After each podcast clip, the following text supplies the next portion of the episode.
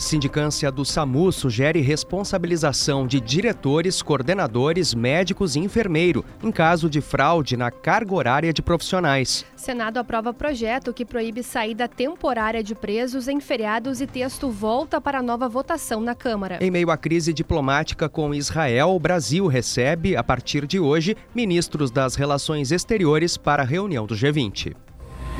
Correspondente gaúcha Serrana Solar. Pedro Quintana, Elisiele Zanquetin. Muito bom dia, agora são 8 horas 2 minutos. A temperatura é de 22 graus na capital.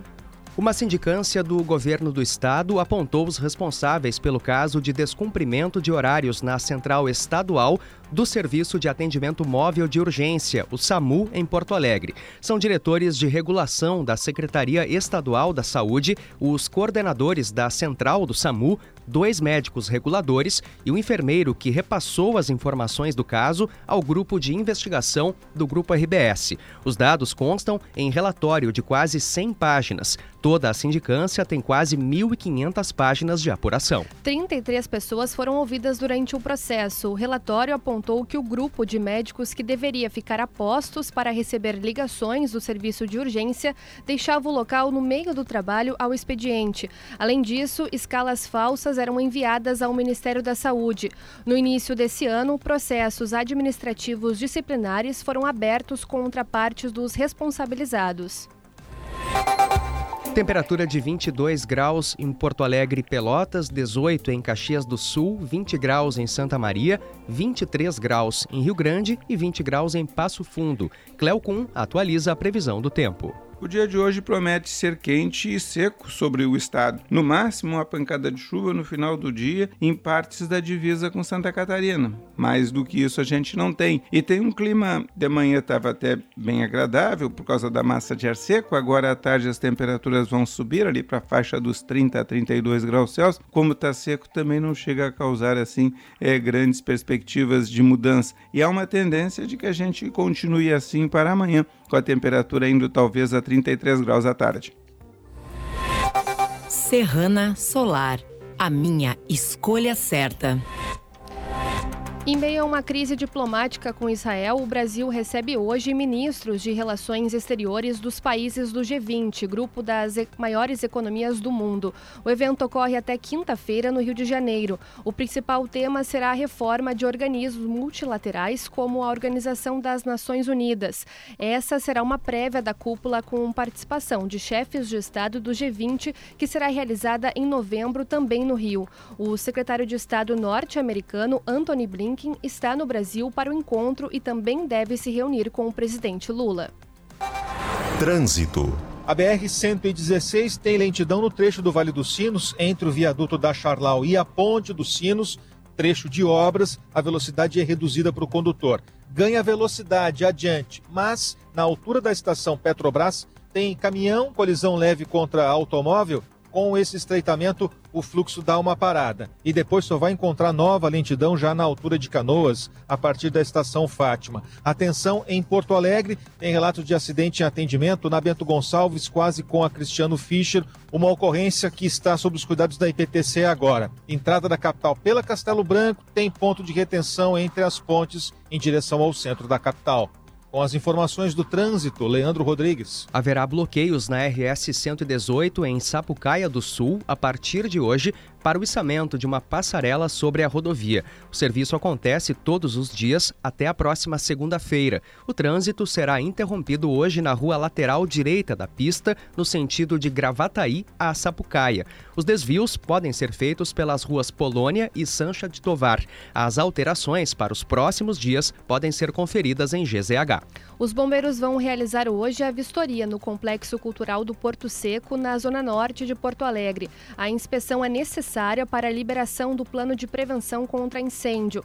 Além da vistoria, também está prevista a realização de ensaio técnico à noite, com a participação de cinco escolas de samba. A Prefeitura de Porto Alegre vai fazer um mutirão para a manutenção do Parque da Redenção a partir de amanhã. O prefeito Sebastião Melo admitiu demora para executar serviços de rostagem, corte de grama e capina.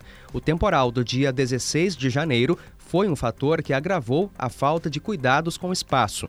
Melo reconheceu a possibilidade de buscar um parceiro privado para cuidar da manutenção da redenção. Ainda nesta edição, seis homens são condenados por venda ilegal de carne de cavalo na Serra Gaúcha. Ex-jogador Daniel Alves é convocado para ir a tribunal em Barcelona em julgamento sobre assédio sexual. Há 15 anos, fazendo história em geração de energia, a distribuidora Serrana Solar é a escolha certa em sistema fotovoltaico. O ex-jogador Daniel Alves foi convocado a comparecer hoje a um tribunal de Barcelona, na Espanha, em julgamento por agressão sexual. Foram convocadas também as partes no processo contra o brasileiro. Por enquanto, a data provável da leitura da sentença é 7 de março, mas é possível que o tribunal já tenha redigido o veredito. O julgamento de Daniel Alves, acusado de ter estuprado uma mulher em uma boate, durou três dias e terminou no dia 7 de fevereiro, quando o ex-jogador prestou prestou depoimento. O Ministério Público local pediu nove anos de prisão, enquanto a defesa da denunciante pede 12 anos.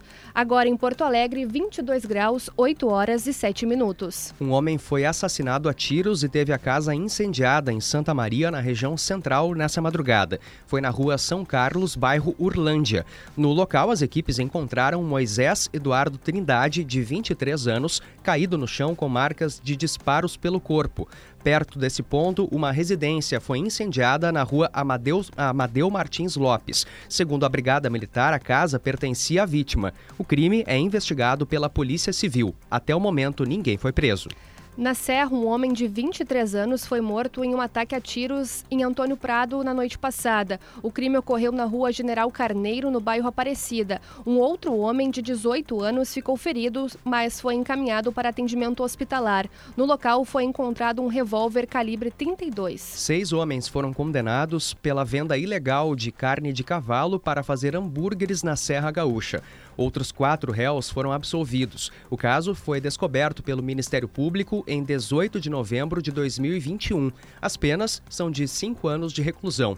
Os réus encontram-se em liberdade e podem recorrer da decisão. Os responsáveis pelos estabelecimentos foram absolvidos da acusação pela prática do crime de entrega e venda de mercadoria em condições impróprias para consumo. A Corregedoria da Secretaria Nacional de Políticas Penais, vinculada ao Ministério da Justiça, afastou três servidores do Presídio Federal de Mossoró, no Rio Grande do Norte. Os funcionários comandavam as áreas de divisão de inteligência, de segurança e de administração da Unidade de Segurança Máxima e ficarão destituídos até ser concluída a sindicância instaurada no órgão. O diretor do presídio já havia sido afastado. São investigadas as circunstâncias da fuga de dois detentos. A dupla segue desaparecida desde a última quarta-feira.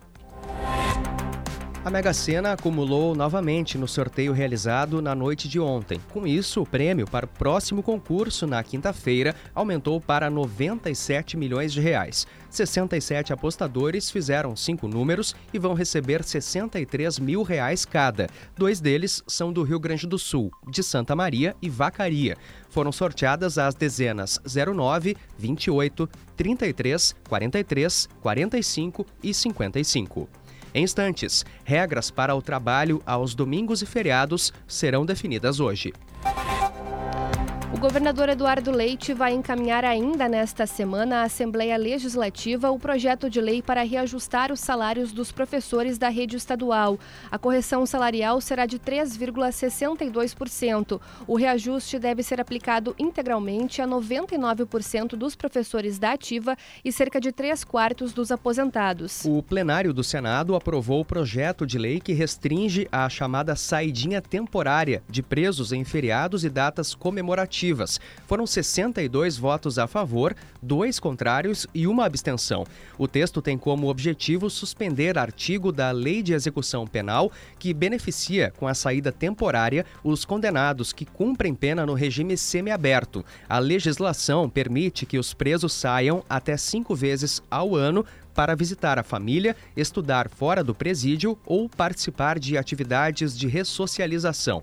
A proposta tramita no Congresso desde 2013. O texto segue para uma nova votação na Câmara e depois será encaminhado para sanção ou veto do presidente Lula. O Ministério do Trabalho deve definir hoje as regras para o funcionamento de estabelecimentos comerciais aos domingos e feriados. O tema gera controvérsias entre entidades patronais e sindicatos há pelo menos três meses, quando o titular da pasta, Luiz Marinho, assinou uma portaria revogando a norma vigente desde 2021. O texto excluía alguns setores da lista dos que poderiam funcionar nessas ocasiões sem acordos coletivos com os trabalhadores. Após forte reação contrária de segmentos empresariais, o ministro suspendeu a medida até março deste ano. Agora, o governo busca construir regras de forma conjunta com centrais de trabalhadores e confederações empresariais. Serrana Solar, a minha escolha certa. Você encontra o correspondente gaúcha Serrana Solar na íntegra em GZH. A próxima edição será às 12 horas e 50 minutos. Bom dia.